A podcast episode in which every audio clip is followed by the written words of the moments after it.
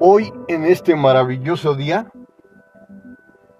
tengo en mis manos un libro fantástico. Los hábitos del cerebro feliz. De la autora Loretta Graciano Breunin.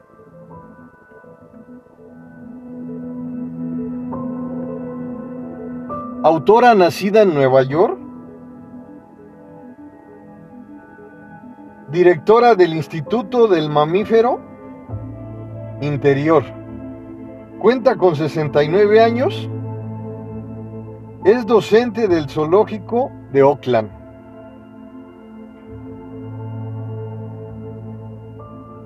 Especialista en el estudio de animales mamíferos.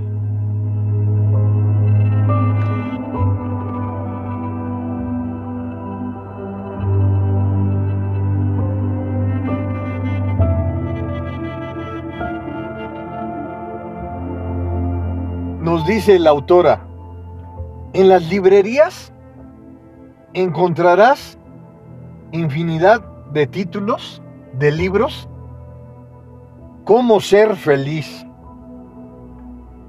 Todos queremos ser felices. ¿Qué es la felicidad?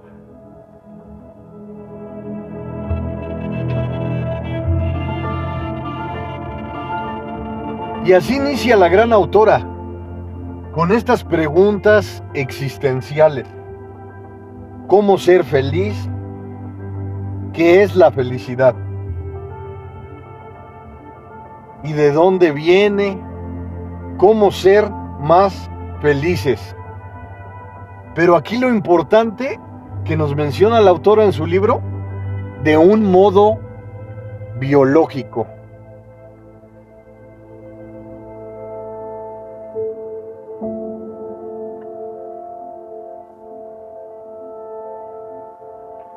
Y nos habla la autora de cuatro neurotransmisores esenciales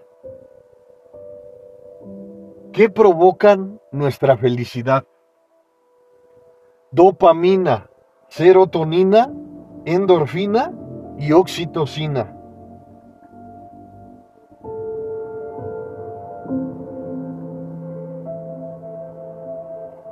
La autora explora la dinámica de lo que nos hace feliz.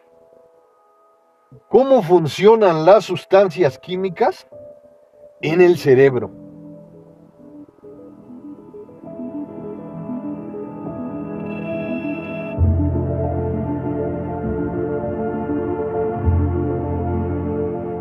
Y nos dice la autora número uno, nos sentimos felices cada vez que vemos algo bueno para nuestra supervivencia. El sistema límbico hace una evaluación para saber si genera sustancias químicas de la felicidad. Nuestras experiencias, las, vías neuronales, se crean desde nuestra niñez. Aquí la autora menciona algo importante que desde los tiempos primitivos contamos en nuestro genoma humano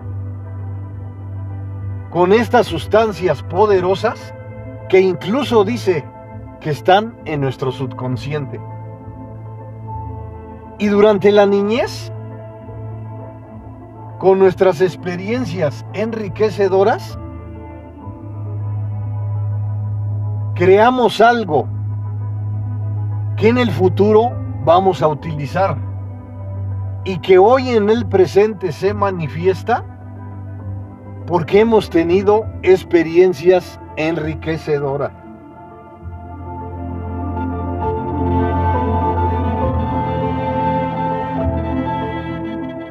Y nos dice la autora, existe una conexión entre las neuronas y nos da un ejemplo. Si de niño te premiaban con una galleta, cuando llegues adulta, adulto,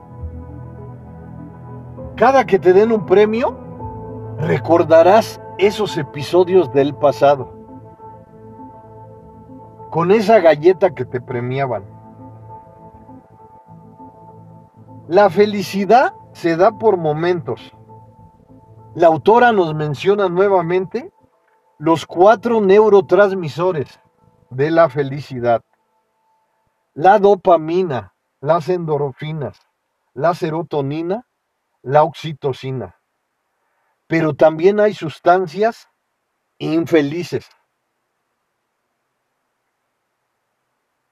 Lo que experimentamos en edades tempranas establece conexiones neuronales. Aquí es importante mencionar que existen dos parámetros, el de la felicidad y el de la infelicidad. Son dos situaciones adversas como lo positivo y lo negativo, que están desde nuestra niñez, que están en el presente, en nuestro día con día.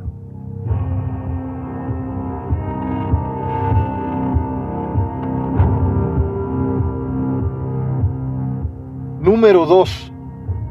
La dopamina y las endorfinas nos permiten combatir el dolor.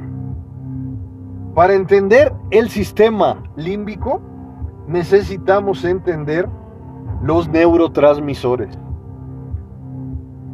La dopamina es una recompensa.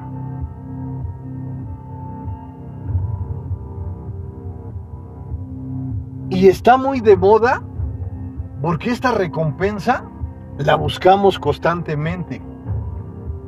En las compras, cuando nos ejercitamos, cuando nuestro paladar recibe el postre que es de nuestro agrado, nuestro, nuestra comida que nos gusta, las redes globales nos producen la dopamina muchas veces al instante, pero es algo agradable en nuestro cerebro.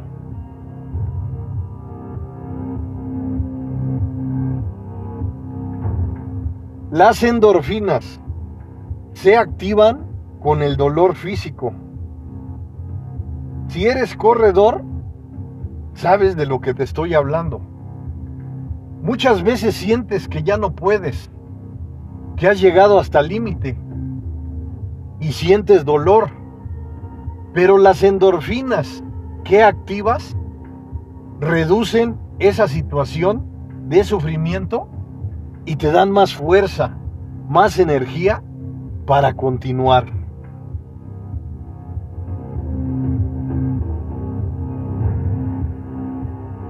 Y nos dice la autora, las endorfinas aumentan tu condición, te sientes mejor. El dolor es importante para nuestra supervivencia.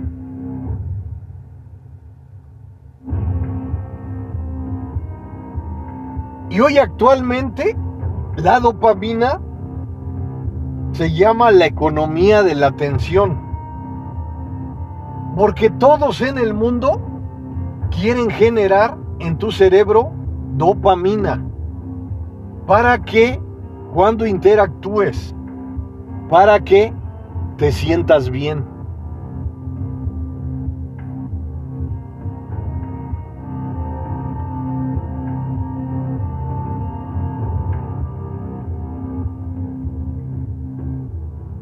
Las mini recompensas generan adicción. Estamos sobreestimulados en relación a las dosis. No es bueno generalizar porque muchas veces buscamos algo de novedad sin darnos cuenta. Muchas veces estamos inconscientes cuando, por ejemplo, recibimos en nuestro ordenador publicidad. Pero cuando menos lo esperamos, realizamos la compra Y esto provoca en nuestro cerebro dopamina. Aunque sea por unos momentos. Cuando realizas compras impulsivas, también generas dopamina.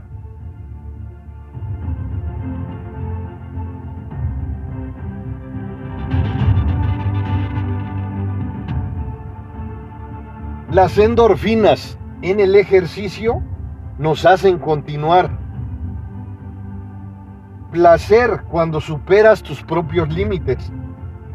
Debemos tener cuidado porque quizá el cuerpo puede estar sufriendo. En el, en el pasado se utilizaban para sobrevivir. Por ejemplo, nuestros ancestros, cuando iban a cazar, se asustaban o el animal los hería y ellos creaban endorfinas para acabar con ese animal y evitar el dolor. Lo que nos da a entender la autora que debemos de tener cuidado, porque muchas veces las endorfinas bloquean el dolor. ¿Y qué podemos hacer ante estas situaciones? Estar más atentos a lo que nos sucede.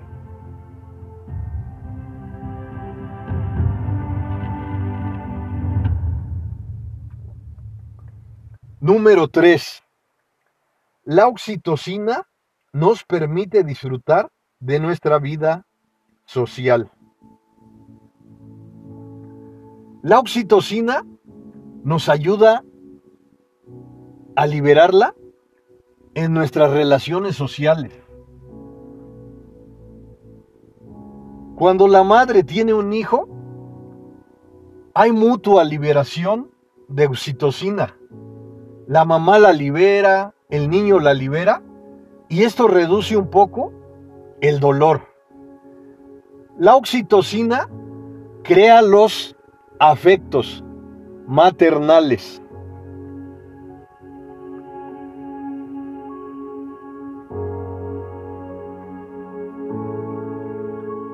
Nos dice la autora, la serotonina nos recompensa para dominar a los demás.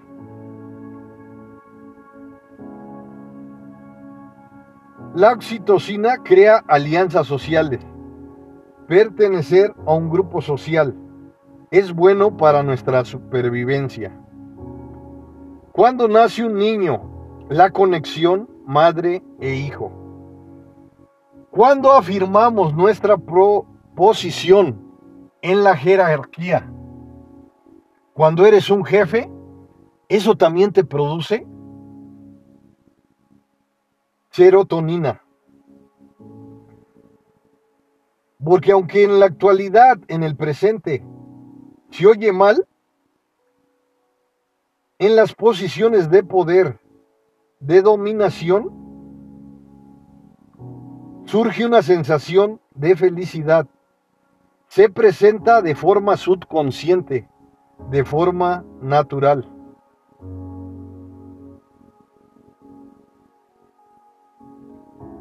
Y es que es muy criticado.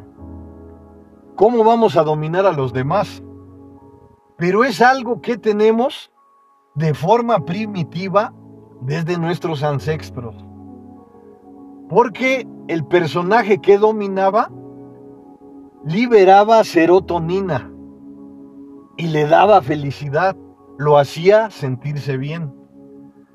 Y como nos dice la autora, en las jerarquías, los jefes, las personas que tienen un puesto arriba de los demás, sienten una felicidad, a lo mejor subconsciente, pero es algo real, como dice la autora, algo natural.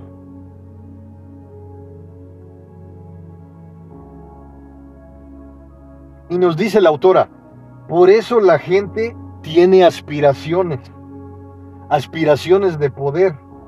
Y aquí nos habla de la pirámide de Maslow. La pirámide de Maslow inicia con las necesidades básicas. la comida, el techo. Y después de ahí va subiendo la pirámide infinidad de escalas hasta que la persona llega al poder. Lo que nos hace ver que a como va subiendo en la escala jerárquica, eres más feliz.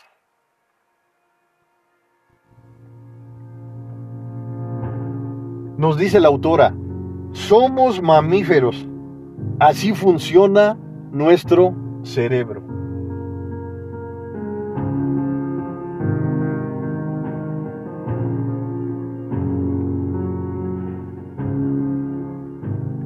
Número 4. Las sustancias químicas de la infelicidad. Los malos sentimientos los provoca el cortisol. El cortisol capta nuestra atención cuando nuestra supervivencia se ve amenazada. El hambre, necesitas hacer algo, tomar un chocolate, aunque no tengas hambre. Amenazas potenciales. Aquí es importante entender que las noticias negativas, que amenazas que muchas veces no van a ocurrir, pueden invadirnos en nuestra mente por medio del cortisol. Y es algo que lo genera nuestro cerebro. Así como se generan las sustancias químicas positivas para alcanzar la felicidad, el cortisol participa en la infelicidad.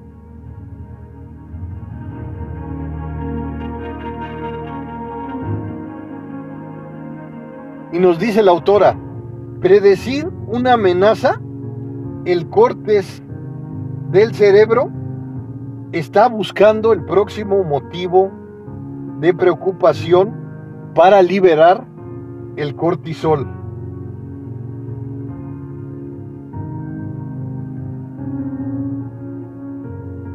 ¿Y qué sucede en muchas ocasiones? Esto es de forma particular. Cuando estamos ante una amenaza, cuando estamos observando noticias negativas, nuestro cerebro se afecta, nuestro cuerpo cambia totalmente. ¿Y qué nos sucede? Creamos estrés, depresión, tristeza. Todas las enfermedades psicosomáticas se generan de esta forma, por medio del cortisol.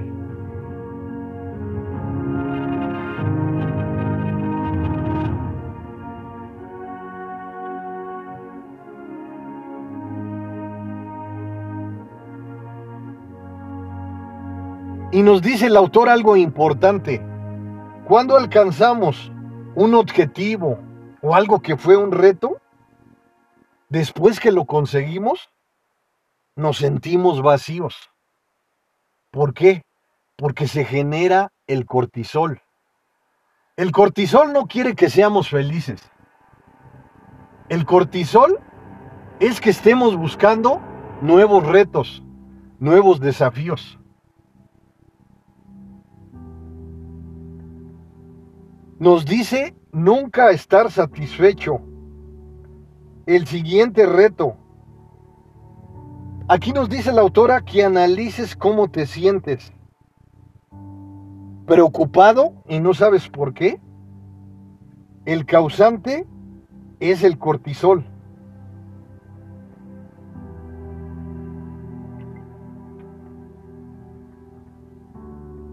Sí, porque esto es importante entenderlo, porque esto nos lleva a la depresión, al dolor, a los sufrimientos, al estrés.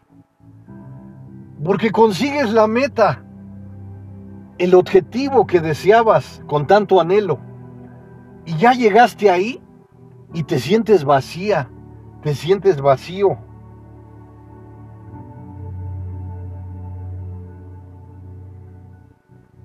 Entonces aquí es importante reflexionar y entender lo siguiente que nos dice la autora.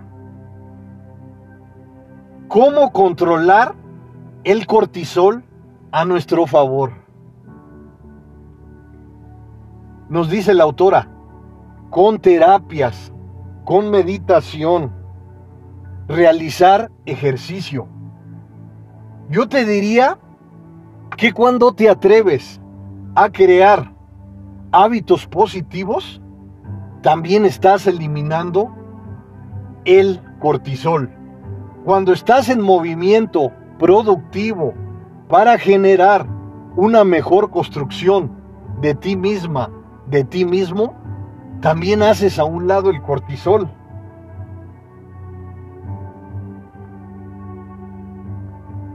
Y nos dice aquí algo importante la autora. El cerebro tiene cosas buenas y no tan buenas. Aquí es importante entender que existe lo positivo y lo negativo. Que existe lo bueno y lo malo. Así existe la felicidad y la infelicidad. Cuando te comprometes a construir tu vida de la mejor manera, estás dando el primer paso. Cuando agregas herramientas positivas a tu vida, estás dando el segundo paso. Cuando agregas conocimientos asertivos a tu vida, sigues dando otro paso. Y así sucesivamente hasta que construyas una mejor versión de ti misma, de ti mismo.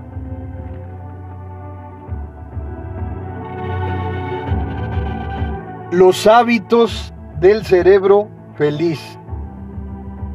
De la autora Loreta Graciano Breuning. Parte 1.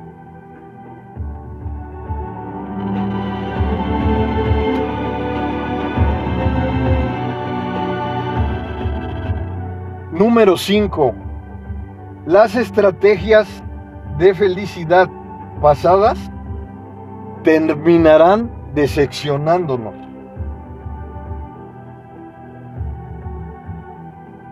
Siempre que tenemos la sensación de hacer algo, será rutinario, ordinario, habituación.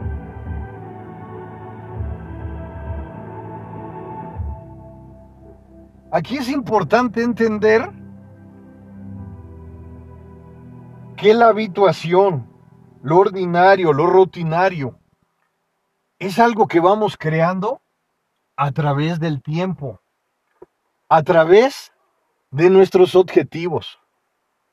Lo que a lo mejor ayer fue una satisfacción poderosa, hoy no es un reforzador para nuestras vidas.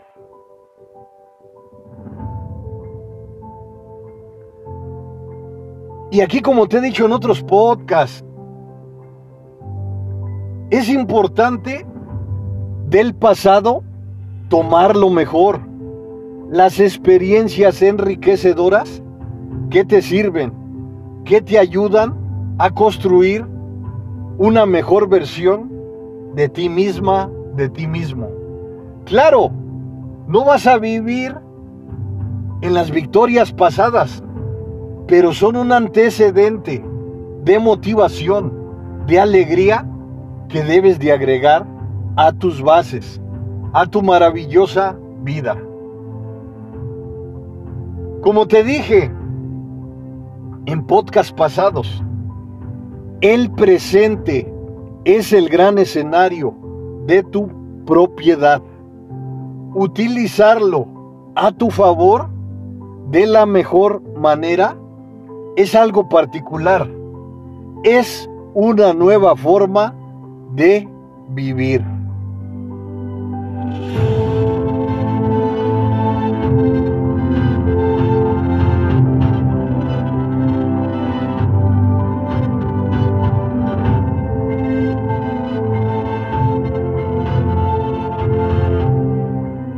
Y nos habla de un ejemplo la autora de un restaurante que sirve muchos platos pequeños.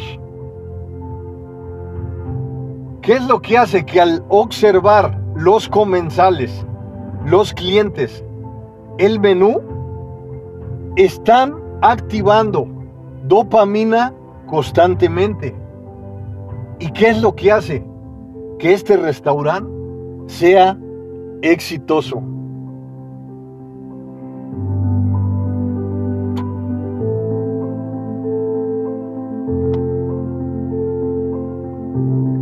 Nos dice la autora, el cerebro se puede deseccionar,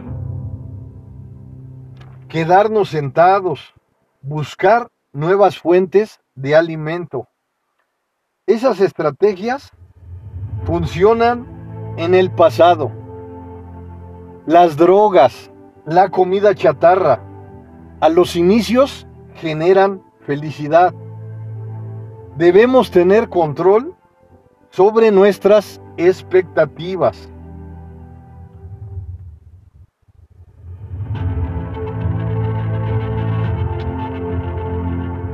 Aquí es importante entender lo que nos dice la autora, que debemos conocernos, que debemos entendernos, cómo reaccionamos ante diferentes estímulos que se presentan en nuestras vidas. Aquí habla de las drogas, del alcohol, de la comida chatarra. ¿Qué sucede? Tiene un sabor agradable que nos hace liberar dopamina. Las drogas es lo mismo. Pero ¿qué sucede? Que luego ya necesitas dosis más fuertes de drogas, de alcohol, de comida chatarra para generar lo que antes generabas de ese neurotransmisor, dopamina. Aquí lo importante que yo te menciono como psicólogo, cuando te ejercitas, cuando ingieres comida saludable, es algo que estás construyendo, no para unos instantes, es una construcción para toda la vida.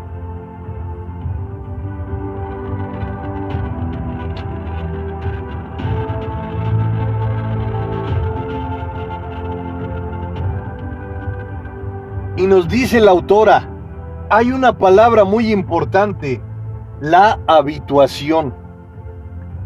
¿Qué nos da a entender la autora con la habituación? ¿Qué nos acostumbramos a generar de dopamina de forma fácil? Con sus cosas negativas. ¿Por qué no hacer la habituación con lo positivo? Con lo que nos impulsa a mejorar, con lo que nutre a nuestro cuerpo. Claro, es complicado, muy difícil, pero no es imposible de generar.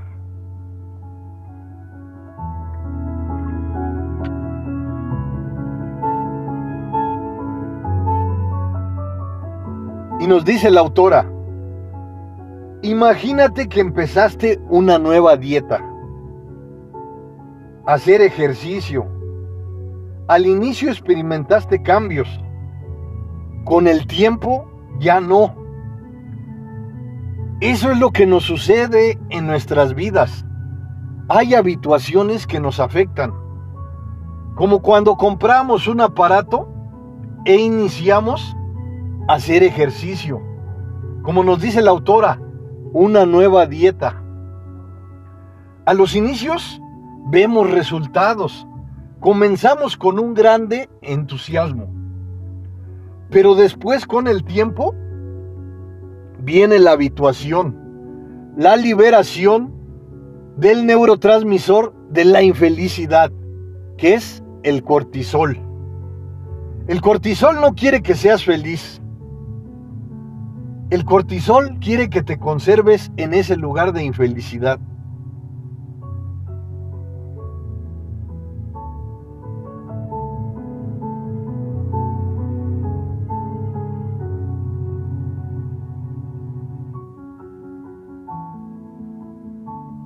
Y nos dice la autora, en el pasado nos quedábamos cómodos y no hacíamos nada. Posiblemente moriríamos. Actualmente es distinto, pero nos obliga a buscar cosas nuevas, movernos. Lo que antes funcionaba deja de funcionar.